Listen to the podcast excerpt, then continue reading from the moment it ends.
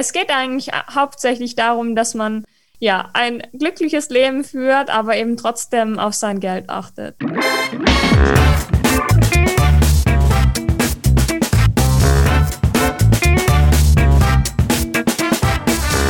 Ich begrüße euch super herzlich zum Her Money Talk, dem Geld- und Karriere-Podcast für Frauen. Finanziell unabhängig zu sein ist für viele ein sehr großer Wunsch. Doch um das zu erreichen, muss man entweder schon viel Geld haben oder Frau muss rechtzeitig genug Geld ansparen, um dieses Ziel zeitnah zu verwirklichen. Nur, wer kann das in der Praxis denn schon umsetzen? Und vor allen Dingen, wie erreiche ich das noch, bevor ich offiziell in Rente gehe? Eine neue Bewegung hat sich zu diesem Thema formiert. Das ist der sogenannte Frugalismus. Wir schauen heute mal, was das genau ist und welche Maßnahmen und Strategien Frau anwenden muss, um noch weit vor der Rente finanziell unabhängig zu werden. Meine Gesprächspartnerin dazu ist Valentina oder besser bekannt als Minimal Frugal. Valentina ist Österreichs größte Finanzbloggerin. Sie ist 23 Jahre jung und Studentin. Sie beschäftigt sich schon lange mit dem Thema Frugalismus, finanzielle Freiheit und sogar Minimalismus. Denn ihr Ziel ist es, die finanzielle Freiheit bis 35, also in zwölf Jahren, erreicht zu haben. Das ist sehr sportlich, liebe Valentina. Wir sind mal sehr gespannt zu erfahren, wie du das anstellen willst. Erstmal ganz herzlich willkommen bei uns im Podcast. Ja, vielen lieben Dank für die Einladung. Ich freue mich sehr, dabei zu sein. Ja, wir freuen uns auch und ich bin jetzt sehr gespannt auf das, was du uns zu erzählen hast. Denn üblicherweise, Valentina, du bist ja Studentin, stelle ich mir so ein Studentenleben eben vor, ein bisschen lernen, ein bisschen feiern, neue Leute kennenlernen, feiern gehen, Spaß haben, ja, äh, und nicht nur unbedingt an die Zukunft zu denken im Sinne von Geld wegzulegen und jetzt schon sehr ähm, ja, spartanisch vielleicht zu leben. Wie kommt es, dass du so fokussiert bist in so jungen Jahren auf dieses Ziel, finanziell frei zu sein? Ja, also bei mir ist es eigentlich auch eher so aus dem Zufall heraus entstanden, würde ich sagen. Also, um ein bisschen auszuholen, also früher war ich eigentlich ziemlich anders. Ich habe sehr viel Zeit mit Shoppen gehen verbracht. Ich habe das auch gern mögen, aber ich habe eigentlich auch damals schon darauf geachtet, möglichst günstig einzukaufen. Ähm, ich habe aber viel gekauft. Also lieber habe ich fünf Pullover gekauft, die günstig waren, als einen, der ein bisschen mehr gekostet hat. Und dann war es auch so, dass ich eigentlich nach der Schule so ein erstes Sparziel hatte. Und zwar wollte ich mir damals ein Auto kaufen und habe darauf hingespart. Und im Laufe des Sparens habe ich dann gemerkt, okay, eigentlich ist es gar nicht notwendig, weil ich wohne in einer Stadt. Das Auto wäre eher lästig als nützlich. Und dann habe ich gemerkt, okay, das Geld zur Seite legen ist aber irgendwie doch sinnvoll, weil es macht mir irgendwo auch Spaß und ich kann dann auch jederzeit entscheiden, in Urlaub zu fahren oder sonst was zu machen, wenn ich halt immer ein bisschen was auf der Seite habe. Und dann war es so, dass ich die ersten paar Jahre von meinem Studium noch daheim wohnen konnte und ich habe auch das Geld, was ich mir durch Nebenjobs verdient habe, habe ich behalten können und das ist natürlich auch ein großes Privileg, würde ich sagen. Ja, und dann habe ich eben immer eigentlich geschaut, dass ich nebenbei was arbeite und was zur Seite lege und auch wenn ich irgendwie was geschenkt bekommen habe, das waren eigentlich meistens Geldgeschenke, habe ich geschaut, dass ich davon was zurücklege. Und ich habe aber kein Ziel mehr gehabt, auf das ich richtig spare. Und irgendwann habe ich mir dann die Frage gestellt, was mache ich jetzt eigentlich mit dem Geld? Und ist es wirklich sinnvoll, das immer auf dem Girokonto da liegen zu lassen? Und dann bin ich eigentlich erst auf das Thema Frugalismus, finanzielle Freiheit und Investieren gekommen. Und ja, seitdem bin ich auf jeden Fall voll begeistert davon. Aha, da hast du gedacht, ist was für dich, mache ich. Ähm, ich habe vor einigen Jahren äh, mal so einen Artikel zu dem Thema gelesen. Ich war damals total erstaunt, was es da so alles gibt und wer sowas betreibt. Und ich muss gestehen, also ich würde mich jetzt nicht unbedingt als eine sehr ja, sparsame Person, also ich bin jetzt keine, die alles raushaut, aber so, so, so, sag ich mal so, ich bin nicht so akribisch, dass ich jetzt genau hingucke, kostet das jetzt irgendwie drei Euro oder fünf Euro, sage ich jetzt mal, ne? Ähm, und die Frugalisten sind ja da ganz anders. So, jetzt klären es doch bitte mal aus für alle, die wie ich äh, vor ein paar Jahren noch nie was von Frugalismus gehört haben. Was ist das eigentlich? Ja, also beim Frugalismus geht es eigentlich darum, bewusst auf seine Ausgaben zu achten und sein Geld eben auch bewusst auszugeben. Und die Frugalisten haben eben auch das Ziel, finanziell frei zu werden. Das heißt, sie legen einen großen Teil von ihrem Einkommen zur Seite, investieren das Geld, um dann eben irgendwann theoretisch auch von den passiven Erträgen leben zu können. Aber ich finde, es gibt auch sehr viele Vorurteile gegenüber Frugalismus, die zumindest auf mich jetzt nicht zutreffen. Also, weil oft wird ja gesagt, ja, die verzichten auf alles und so weiter, aber. Ja, wäre auch so meine Wahrnehmung gewesen. ja, aber auf mich persönlich trifft es jetzt zum Beispiel nicht zu, würde ich sagen. Also, ich gehe zum Beispiel auch gerne essen, ähm, hole mir auch öfter was zu essen, auf jeden Fall als notwendig wäre, einfach auch, weil ich nicht gern koche und so. Okay. Und ja, also dadurch, dass ich zum Beispiel auch noch Studentin bin, würde ich sagen, unterscheidet sich mein Lebensstil gar nicht jetzt so krass von anderen Studenten. Eher noch darin, dass ich eben schaue, das Geld zur Seite zu legen, mehr zu verdienen, zu investieren und so. Aber es geht eigentlich hauptsächlich darum, dass man ja ein glückliches Leben führt, aber eben trotzdem auf sein Geld achtet. Okay. Äh, das ist ja, Frugalismus ist ja eigentlich eine, eine Bewegung äh, aus den USA, habe ich mir, ich hatte mir das nochmal genauer angeschaut im Vorfeld zum Podcast die so nach der Finanzkrise eigentlich entstanden ist. Und das ist ja für manche schon richtig eine Religion. Ja, also da gibt es ja Bücher, gibt es ja Blogs und so weiter, die da, die wirst du dir wahrscheinlich auch alle angeschaut haben. Ähm, und die da auch richtige Formeln haben. Das, das würde ich gerne gleich mal äh, von dir genauer hören. Also du sagst einfach erstmal für dich, bedeutet es einfach erstmal, du sparst ein bisschen was, machst nicht wirklich viel anders als vorher, guckst halt nur bewusst dahin, oder? Ähm, mhm. das, das ist jetzt mal so im Kern, was eigentlich ein, ein Frugalismus ist. Und dann musst du dir natürlich auch noch wahrscheinlich ausrechnen, wie viel Geld du benötigst, um äh, mit 35 dann finanziell frei zu sein. Das kommt ja auch noch dazu, oder? Weil das ist ja schon ein hehres Ziel. Ähm, da kommen wir vielleicht gleich mal dazu, wie man sowas äh, für sich kalkuliert. Ist es denn eigentlich dein Ziel oder das Ziel von so einem Frugalisten, wenn man das jetzt mal strikt die Lehre nimmt, ähm, reich zu werden? Oder möchtest, oder wie definierst du finanzielle Freiheit für dich? Also ich würde es jetzt nicht so wirklich als reich bezeichnen, sondern vielmehr als unabhängig oder als frei. Also dass man einfach, ja, jetzt, also der Anspruch ist jetzt nicht irgendwie ein Luxushaus zu haben, teure Autos zu fahren oder so, sondern es ist eher das Ziel, dass man frei über seine Zeit entscheiden kann, frei über seinen Ort entscheiden kann, dass man einfach seinen Tag auch so gestaltet, wie man es selbst möchte. Und da gibt es eben auch verschiedene Formeln, um das zu berechnen, wie viel Kapital man da eigentlich so bräuchte. Weil ich glaube, die meisten, die schätzen so mehrere Millionen, oder? Aber ähm, ja, es kommt eigentlich vor allem auf die Ausgaben an. Also wenn jetzt jemand 10.000 Euro im Monat ausgibt, dann ist es um einiges mehr als für jemanden, der was 2.000 Euro im Monat mhm. ausgeben möchte. Und da gibt es eben diese 4%-Regel mhm. und die Genau, und die besagt, dass man das 25-fache von seinen jährlichen Ausgaben angespart haben sollte. Und diese 4%-Regel beruht eben auf der Trinity-Studie, die wurde auch in den USA ausgeführt oder durchgeführt. Und dann kann man sich eben ausrechnen, wenn man jetzt zum Beispiel von einem Netto, also wenn man jetzt zum Beispiel von Ausgaben von 2000 Euro pro Monat ausgeht, dann wären es 600.000 Euro, die man benötigen würde.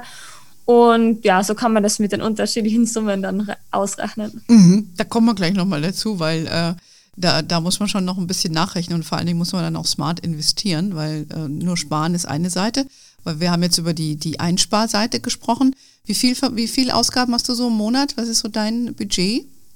Ja, also es sind meistens so um die 750 Euro, also inklusive Miete und allem. Oh, wow. Hm. Die Miete macht halt am meisten aus, also knapp 500 Euro sogar. Und ja, ansonsten habe ich eigentlich fast nur Lebensmittelausgaben und meine Hobbys sind eigentlich fast alle kostenlos oder bringen Geld ein. Also ja. Aha, okay. Was für Hobbys bringen da Geld ein? Dein, dein Blog? Genau. ja, genau. Ähm, und äh, ja, das ist für mich Hobby und Beruf oder Nebenjob in einem quasi. Ja, und eben meine, meine Ausgaben sind von dem her eigentlich ziemlich gering für das, dass sie auch in Tirol lebt, was ja wirklich keine günstige Gegend ist, aber ja. Okay, das heißt, deine größte Ausgabe ist Miete und du gehst ja eh gern wandern und so weiter und, und gibst jetzt nicht so viel für Klamotten aus. Hast mhm. kein aufwendiges Hobby, keine Ahnung, äh, brauchst kein Speedboat, äh, um über den Wörthersee zu jagen. ich habe gehört, ein Anlegerplatz im Wörthersee kostet 300.000 Euro. Ja, Gott sei Dank habe ich den Anspruch jetzt nicht. Ich weiß das auch nur, weil ich da äh, selber überlege, Urlaub zu machen. Das wurde mir dann zugetragen. Ähm, von daher habe ich da keine exklusiven Insights, außer irgendwelche Gerüchte. Aber du lebst eh per se dann relativ auf, auf, auf, sag ich mal, auf schmaler Spur. Und es ist jetzt für dich keine Bürde. So würde ich das jetzt mal interpretieren, oder? Dass, dass du jetzt dich da konzentrieren musst, möglichst viel Geld zu sparen. Na, eben, also das ist eigentlich was, was wirklich sehr automatisiert vor sich geht. Also dadurch, dass ich jetzt in einer Einzimmerwohnung wohne, kein Auto habe, allein dadurch würde ich sagen, gebe ich schon mal um einige hunderte Euro weniger aus als die meisten. Und ich habe zum Beispiel ein Öffi-Ticket für 30 Euro, da kann ich im ganzen Bundesland rumfahren. Und das ist eben auch quasi ein Hobby. Also dadurch, dass ich ah. mir einfach ein Buch schnapp, in den Zug einsteige oder in den Bus und zu irgendeinem See hinfahre und dann gehe da um den See wandern und das macht mir einfach mega viel Freude und ja, okay. also mit der Zeit war das aber auch, dass sich diese Konsumgedanken im Luft aufgelöst haben. Also früher war das schon noch anders, aber mit der Zeit jetzt habe ich einfach mhm. nicht mehr den Drang nach dem Konsum, weil ja auch so viele Fehlkäufe und so gegangen habe. hast, hast genug T-Shirts. Ähm, weil dein, dein Blog heißt ja auch äh, minimal frugal. Und mhm. es gibt ja neben dem Frugalismus auch noch den anderen Begriff Minimalismus. Und äh, was ist denn da der Unterschied äh, zum Frugalismus? Also beim Minimalismus, da geht es auch ums Thema bewussten Konsum, aber es ist mehr so auf den Besitz gerichtet, also sowohl den materiellen als auch immateriellen Besitz, also dass man schaut, dass man nur Dinge hat, die einem wirklich Freude bereiten und so. Aber es ist weniger der Fokus aufs Geld gerichtet. Also es kann zum Beispiel sein, dass ein Minimalist zwar sehr wenig Sachen hat, aber trotzdem einen teuren Lebensstil führt, weil er eben sehr, sehr viel Geld für wenige Sachen ausgibt oder für Hobbys und Co. Oder es, also diese beiden Lebensstile passen eigentlich sehr, sehr gut in den meisten Fällen zusammen, aber bei manchen Sachen, da kann man sagen, okay, als Frugalist wird man sich jetzt vielleicht mehr ähm, Vorrat kaufen als als Minimalist. Der will die Wohnung vielleicht nicht so voll haben oder so. Ich, äh, ich habe da von einem, ich glaube, es war ein Mann, äh, irgendwie gelesen, der in einer Wohnung wohnt und quasi nur noch eine Kiste hat oder so. Ja, also weil das ja dieser Minimalismus besagt ja auch, ne, du sollst da möglichst natürlich einfach, wie du sagst, sich aufs Wesentliche beschränken. Ähm, aber es bedeutet ja auch für viele Menschen, die jetzt nicht wie du 23 sind, sondern die vielleicht 40 sind und nicht nur drei T-Shirts besitzen, sondern drei Schränke voller T-Shirts und anderen Dingen. Ähm, da ist das ja schon, ähm, bedeutet ja für die auch dann, ich sag mal, Belast abzuwerfen. Das habe ich auch von diesem Herren äh, da so wahrgenommen, dass der alles irgendwie hergegeben hat und das finde ich schon krass. Mhm. Oder? Aber das machst du nicht, weil ich sehe jetzt bei dir im Hintergrund, die Zuhörerinnen können das jetzt nicht sehen, aber ich sehe eine Pflanze und ich sehe zwei Lampen. Also der, das ist schon mehr, als so der manche Minimalist sich gestanden würde. Ja, voll. Also ich bin da auch immer so im Zwiespalt. Also ich finde es immer sehr, sehr beeindruckend, wenn ich Videos sehe, wo Leute fast nichts mehr besitzen und dann packt mir auch immer so das Ausmistfieber wieder. Aber auf der anderen Seite, ja, bin ich halt auch so, dass ich jetzt wirklich, also ich, ich zum Beispiel würde mir jetzt keine Deko oder so mehr kaufen, einfach weil ich es nicht mehr so schön finde. Aber ähm, gewisse Sachen wie auch Pflanzen oder so, also es wäre jetzt eigentlich nicht notwendig wirklich, aber ich finde, das macht halt dann doch einen Unterschied. Ja. Also so für, für das Raumfeeling. Und ja, deswegen finde ich auch, dass Minimalismus so ein Prozess ist. Also da gibt es wieder Phasen, da hat man mehr Lust auszumisten, dann kauft man vielleicht wieder mal was äh, und kommt dann doch drauf, man braucht es gar nicht. Und deswegen, ja. Okay, also Minimalismus ist definitiv nicht was für jeden äh, sich so ganz sehr zu reduziert äh, zu leben. Ähm, also das finde ich schon nochmal einen Ticken mehr, als einfach nur zu sagen, ich bin jetzt frugal, ich konzentriere mich auf die Ausgaben und, und so weiter. Aber das finde ich schon sehr, nochmal eine sehr krasse ähm, äh, Komponente. Wie reagieren eigentlich deine Freunde und deine Familie auf deinen Lifestyle? Ja, also ich würde sagen, es fällt eigentlich im Alltag gar nicht wirklich auf. Also, weil es war nicht so, dass ich von einem Tag auf den anderen gesagt habe, jetzt werde ich mein ganzes Leben auf den Kopf stellen, sondern das war wirklich so ein langsamer Prozess und zum Beispiel gehe ich auch immer noch ähm, in Geschäfte einkaufen mit anderen, wenn sie sagen, sie möchten gern irgendwie shoppen gehen. Okay. Nur ist es bei mir meistens so, dass mir jetzt die Sachen nicht mehr so überzeugen können wie früher. Früher hätte ich es nicht mit äh, oder hätte ich es nicht ohne Einkaufstasche rausgeschafft. Mittlerweile ist es anders. Und ja, also okay. ich finde, ich finde, man merkt es mir eigentlich nicht so an. Also ich rede zum Beispiel auch nicht über das Thema, wenn es jetzt Leute nicht interessiert, sondern wirklich nur, wenn, wenn Leute sagen, lass uns darüber ja, reden. Wenn so Leute wie ich anrufen. genau. Ja gut, also du, du versuchst jetzt nicht anderen von deinem Lifestyle äh, zu überzeugen und zu konvertieren. Also das ist jetzt für dich jetzt nicht so eine Religion, sag ich mal. Weil das erlebt man ja auch bei manchen, die wollen dich dann konvertieren in ihr Ding und so weiter. Also du machst dein Ding, du zeigst es anderen und die, die dann Spaß dran haben, lässt du dran teilhaben und wer nicht will, dann ist okay. Gehst du halt mhm. mit shoppen und gehst nur gucken. genau. genau ja. ähm, also gut, wir sind jetzt beim Thema äh, Sparen angelangt und äh, dann musst du ja dieses gesparte Geld auch investieren. Ähm, Deutschland hat man ja im Schnitt so eine Sparquote von 10 Prozent. Ich weiß nicht, wie es in Österreich ist. Wie hoch mhm. ist denn jetzt deine persönliche Sparquote? Also Summe hast du schon gesagt, sind so 700 Euro. Oder sind deine mhm. Ausgaben? Aber wie hoch ist deine Sparquote? Weil die Einnahmen, die du hast, ähm, kommt ja durch deinen Blog und wie du gesagt hast, und weiß nicht, hast du noch einen anderen Job oder?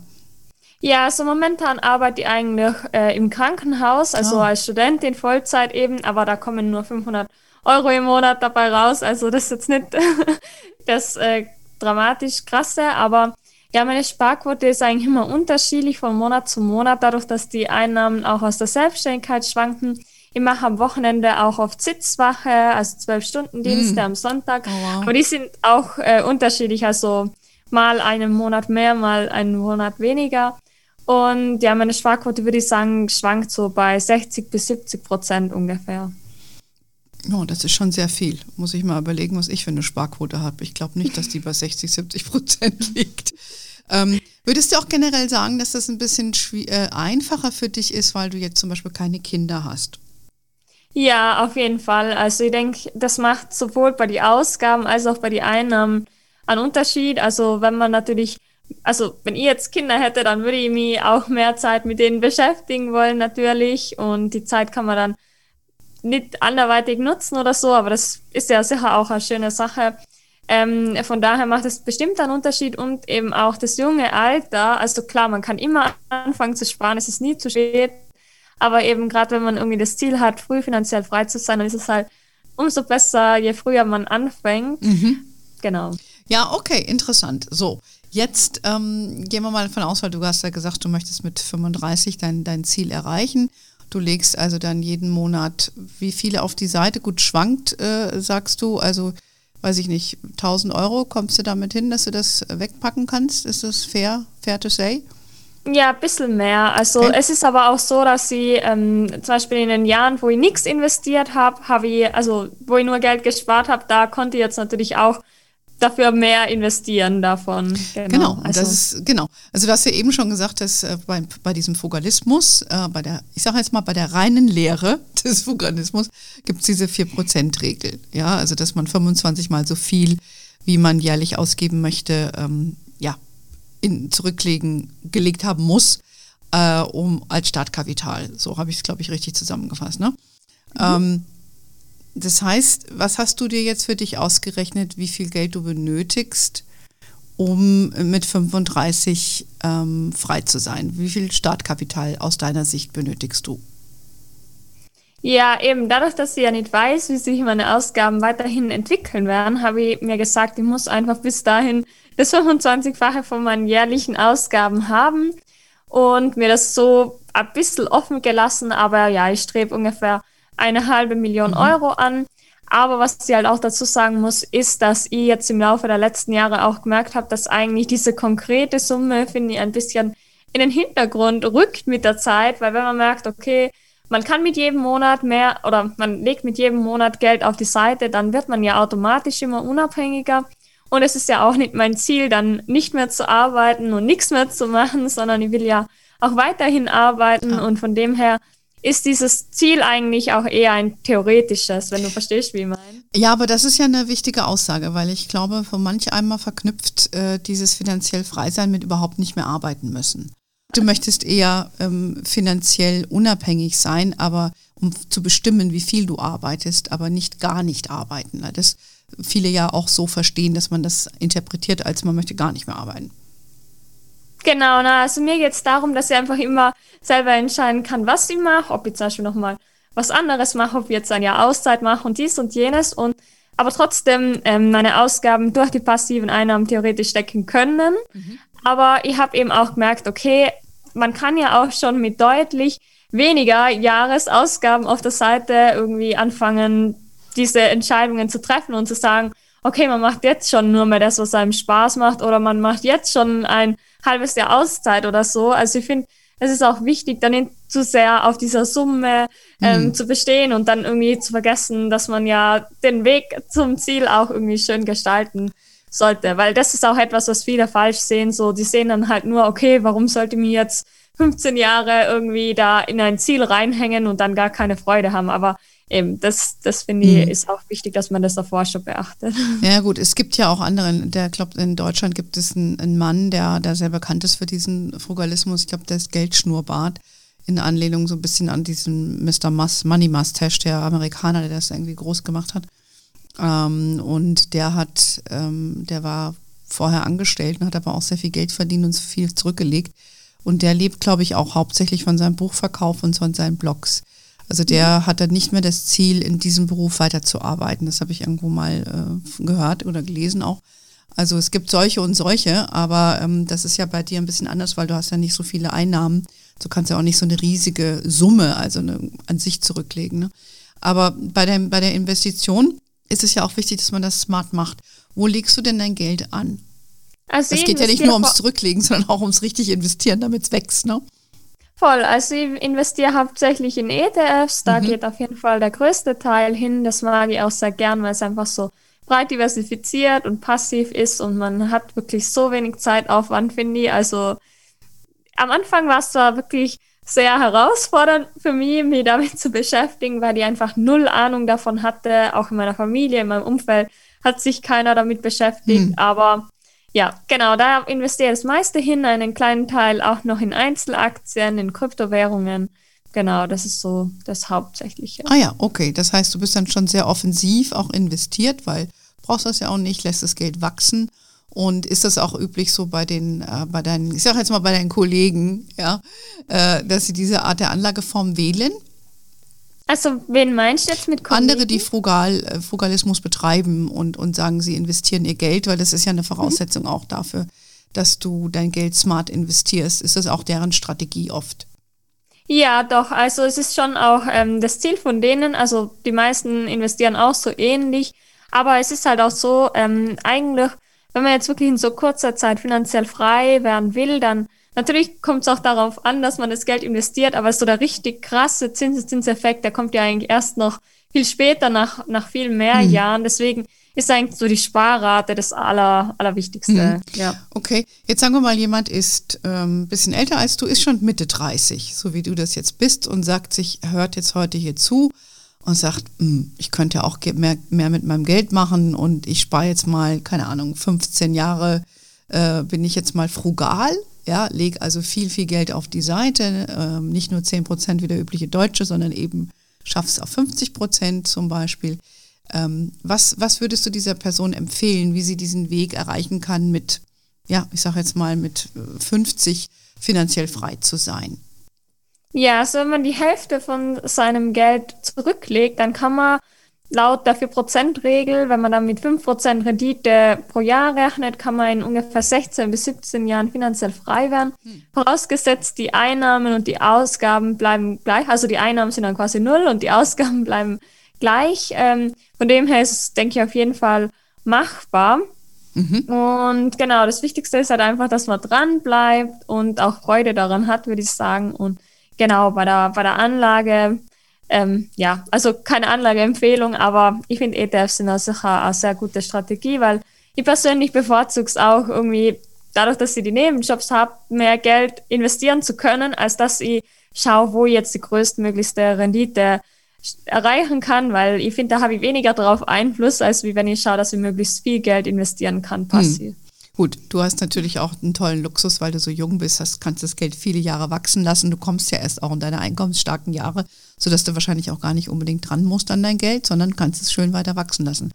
Ähm, aber für diejenigen, die jetzt sagen, sie fangen damit an, da musst du, glaube ich, erstmal gucken, was hast du überhaupt für ein Einkommen generell? Wo mhm. kann man da was sparen? Welche Spartipps hast du denn jetzt für, für jemand, die, ich sage jetzt mal 35 ist und ähm, alleine lebt? Was denkst du, wo sollte die am besten anfangen zu sparen? Wo ist so die, äh, what's, what's an easy win? ja, ich glaube, am einfachsten ist es, wenn man mit die Ausgaben anfängt, wo man selber am wenigsten Glücksempfinden hat. Also zum Beispiel irgendwelche Verträge, die man gar nicht mehr nutzt, Abos, die man nicht nutzt oder eben auch schauen, dass man Verträge mal kündigt, schauen, welche neuen es da gibt, weil meistens ist ja so, dass sich die Konditionen oft deutlich verbessern und dann hat man noch irgendwelche alten, wo man voll viel Geld mhm. zahlt fürs Handy oder so. Und dann würde ich auch noch schauen, also hauptsächlich eben an den laufenden Kosten arbeiten, auch zum Beispiel Miete, ob man vielleicht eine kleinere Wohnung ziehen kann, ob man vielleicht ähm, ein Öffi-Ticket statt einem Auto nutzt oder das Fahrrad. Und wenn man dann an diesen laufenden Ausgaben einen Unterschied erzielen kann, dann spart man ja eigentlich jeden Monat von dann an automatisch. Also mhm. muss man sich dann immer so groß anstrengen. Und dann als zweite Sache würde ich empfehlen, auch so am Konsumverhalten zu arbeiten und einmal das zu hinterfragen, warum man eigentlich so viel konsumiert. Bei mir war es eigentlich so Langweile oder weil es einfach mein Hobby war, aber mhm. ähm, eben oft kann es ja auch sein, dass man da versucht, irgendwie Anerkennung draus zu gewinnen, wenn man im Freudeskreis irgendwie alles Leute hat, die ja teures Auto fahren oder so. Und genau, das einfach mal hinterfragen und Haushaltsbuch führen und ich glaube, dann hat man schon einiges okay. getan. Ja, ich glaube auch. Ich glaube, wenn man da mal genauer hinguckt ne, und irgendwelche unsinnigen Ausgaben einfach mal streicht, ähm, ja, oder einfach jeden Tag äh, dieser Coffee to go, der berühmte, ja, ähm, da, oder wenn man raucht, das ist ja auch ein sehr teures Hobby, dass man da pflegt und nicht gerade gesund. Also ich glaube, da gibt es schon so ein paar Stellschrauben, aber man muss es, glaube ich, halt auch wollen. Ne?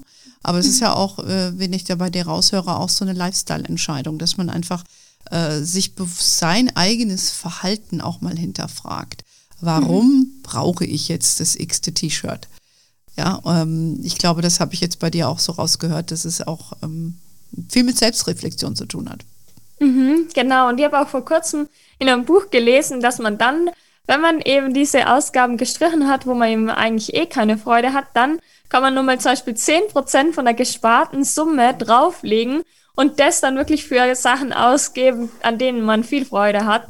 Das kann ja bei jedem was anders sein. Deswegen finde ich, ist es immer sehr wichtig, da individuell drauf zu achten, weil zum Beispiel ich würde jetzt nicht so gerne aufs Essen gehen verzichten, aber dafür hätte jetzt keine Freude an einer Zwei-Zimmer-Wohnung. Dann müsste wieder nur mehr putzen. Der andere will vielleicht lieber eine große Wohnung, aber dafür immer selber kochen. Also ja, einfach wichtig, dass man da schaut, wo hat man Freude und wo nicht und da kann man dann auch sparen. Ja, das ist für mich eine sehr wichtige Erkenntnis aus äh, dem Gespräch, weil ähm, für mich hat sich das immer so äh, interpretiert, da kann ich alle die Dinge, die ich sonst mache oder so meinen Laissez-faire-Lifestyle kann ich irgendwie nicht mehr pflegen.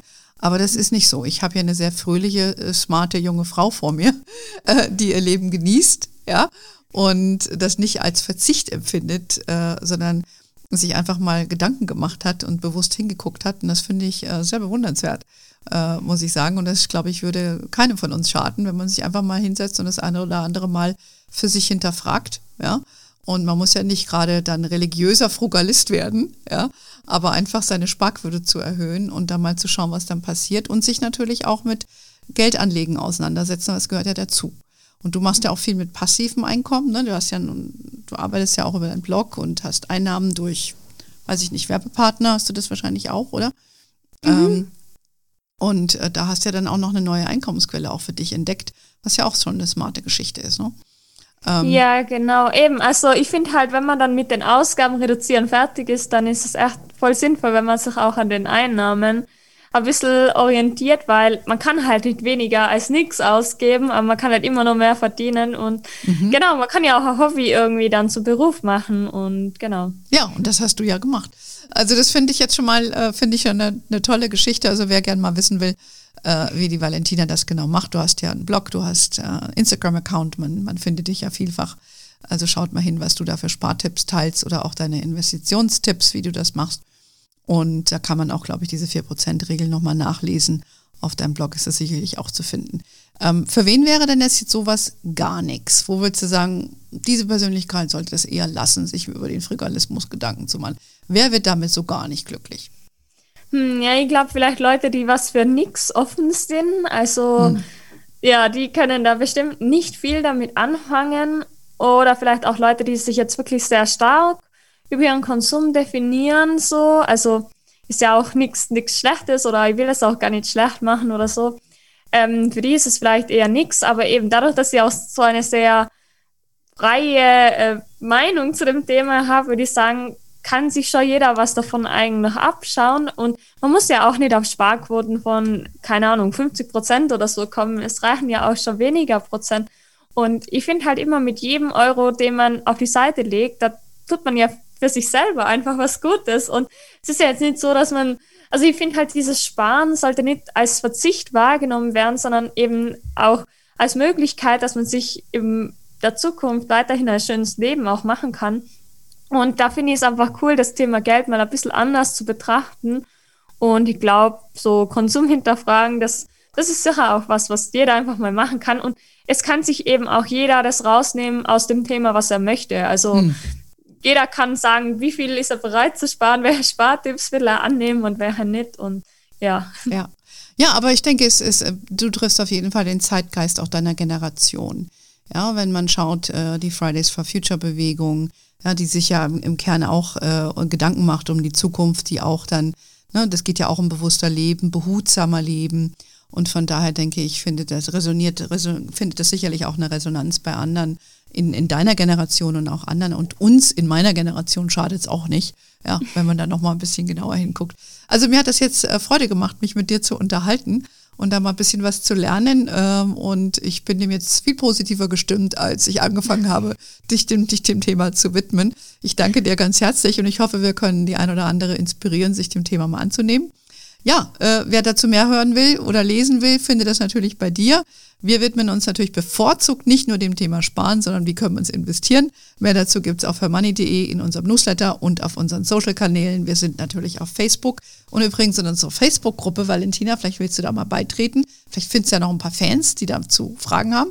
Ähm, wir sind also dann auf Facebook, Instagram, Pinterest. Wir sind natürlich auch auf LinkedIn. In short, we are wherever you are. In diesem Sinne, have a wonderful day until next time und ciao. Ciao, danke.